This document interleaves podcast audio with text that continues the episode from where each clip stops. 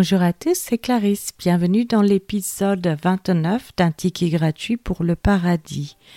Commençons par un passage de la Bible. Genèse chapitre 32. Jacob poursuivit son chemin et des anges de Dieu le rencontrèrent. En les voyant, Jacob dit C'est le camp de Dieu, et il donna à ce lieu le nom de Mahanaïm. Jacob envoya devant lui des messagers à Ésaü, son frère, au pays de Séhir, dans le territoire d'Édom. Il leur donna cet ordre Voici ce que vous direz à mon seigneur Ésaü, ainsi parle ton serviteur Jacob. J'ai séjourné chez Laban et j'y suis resté jusqu'à présent. J'ai des bœufs, des ânes, des brebis, des serviteurs et des servantes et j'envoie l'annoncer à mon Seigneur pour trouver grâce à tes yeux. Les messagers revinrent auprès de Jacob en disant, Nous sommes allés vers ton frère Ésaü, et il marche à ta rencontre avec quatre cents hommes.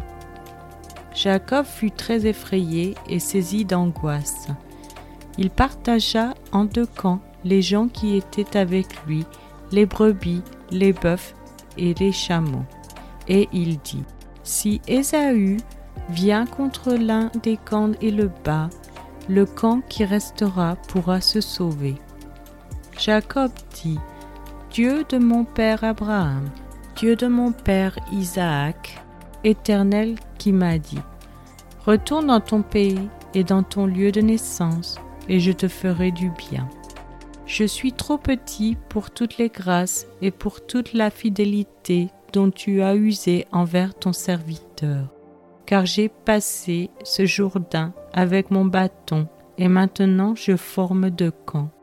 Délivre-moi, je te prie, de la main de mon frère, de la main d'Ésaü, car je crains qu'il ne vienne et qu'il ne me frappe avec la mère et les enfants. Et toi tu as dit, Je te ferai du bien, et je rendrai ta postérité comme le sable de la mer, si abondant qu'on ne saurait le compter. C'est dans ce lieu-là que Jacob passa la nuit. Il prit de ce qu'il avait sous la main pour faire un présent à Ésaü son frère. Deux cents chèvres et vingt boucs, deux cents brebis et vingt béliers, trente femelles de chameaux avec leurs petits qu'elles allaitaient, quarante vaches et dix taureaux, vingt ânesses et dix ânes. Il les remit à ses serviteurs, troupeau par troupeau séparément. Et il dit à ses serviteurs, Passez devant moi et mettez un intervalle entre chaque troupeau. Il donna cet ordre au premier, Quand Ésaü mon frère te rencontrera et te demandera, À qui es-tu? Où vas-tu? Et à qui appartient ce troupeau devant toi Tu répondras, à ton serviteur Jacob. C'est un présent envoyé à mon seigneur Ésaü, et voici, il vient lui-même derrière nous. Il donna le même ordre au second, au troisième et à tous ceux qui suivaient les troupeaux. C'est ainsi que vous parlerez à mon seigneur Ésaü quand vous le rencontrerez. Vous direz, Voici ton serviteur Jacob vient aussi derrière nous, car il se disait, Je l'apaiserai par ce présent qui va devant moi, ensuite je le verrai en face, et peut-être m'accueillera-t-il favorablement. Le présent passa devant lui, et il resta cette nuit-là dans le camp. Il se leva la même nuit, prit ses deux femmes, ses deux servantes et ses onze enfants, et passa le guet de Jabok. Il les prit, leur fit passer le torrent, et le fit passer à tout ce qui lui appartenait. Jacob demeura seul. Alors un homme lutta avec lui jusqu'au lever de l'aurore. Voyant qu'il ne pouvait le vaincre, cet homme le frappa à l'emboîture de la hanche, et l'emboîture de la hanche de Jacob se démit pendant qu'il luttait avec lui.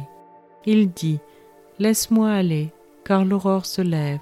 Et Jacob répondit, Je ne te laisserai point aller, que tu ne m'aies béni.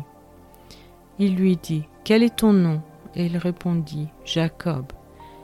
il dit encore, Ton nom ne sera plus Jacob, mais tu seras appelé Israël, car tu as lutté avec Dieu et avec des hommes, et tu as été vainqueur. Jacob l'interrogea en disant, Fais-moi, je te prie, connaître ton nom. Il répondit, Pourquoi demandes-tu mon nom?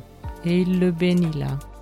Jacob appela ce lieu du nom de Péniel, car dit-il, J'ai vu Dieu face à face, et mon âme a été sauvée. Le soleil se levait lorsqu'il passa Péniel, Jacob boitait de la hanche. C'est pourquoi jusqu'à ce jour, les enfants d'Israël ne mangent point le tendon qui est à l'emboîture de la hanche, car Dieu frappa Jacob à l'emboîture de la hanche, Passons maintenant à l'étude de ce passage. Qui a lutté avec Jacob? Qui était le mystérieux étranger avec lequel Jacob luttait pour obtenir sa bénédiction? Puisque les versets 28 et 30 de Genèse, chapitre 32, indiquent que Jacob lutte avec Dieu lui-même plutôt qu'avec un simple ange. Cet étranger aurait-il pu être une manifestation du Christ? Si tel est le cas, comment le Christ aurait-il pu apparaître à l'époque de Jacob, près de deux mille ans avant qu'il ne commence son ministère en Galilée? Jésus déclara courageusement à ses adversaires qu'il existait avant Abraham, à voir dans Jean chapitre 8 verset 58 où il est dit Jésus leur dit En vérité, je vous le dis, avant qu'Abraham fût, je suis.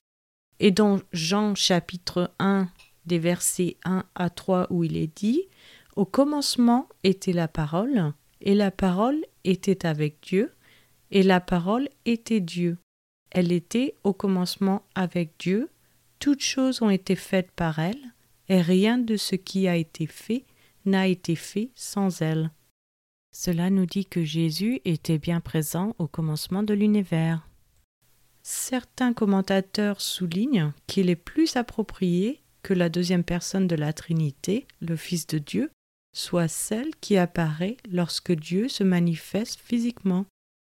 Une manifestation visible temporaire de Dieu s'appelle une théophanie à voir dans Genèse chapitre 16 ou dans l'épisode 13 de ce podcast. Le Christ préincarné est peut-être apparu et est probablement apparu, non seulement à Jacob mais aussi à Abraham, à voir dans Genèse chapitre 18 des versets 1 à 33 ou dans l'épisode 15 de ce podcast, et d'autres qui ont rencontré Dieu sous forme humaine. C'est maintenant la fin de cet épisode. Je vous remercie à tous d'avoir écouté. Je vous donne rendez-vous chaque mercredi et dimanche matin à 7h heure française pour de nouveaux épisodes. Je vous souhaite une excellente journée. C'était Clarisse dans un ticket gratuit pour le paradis.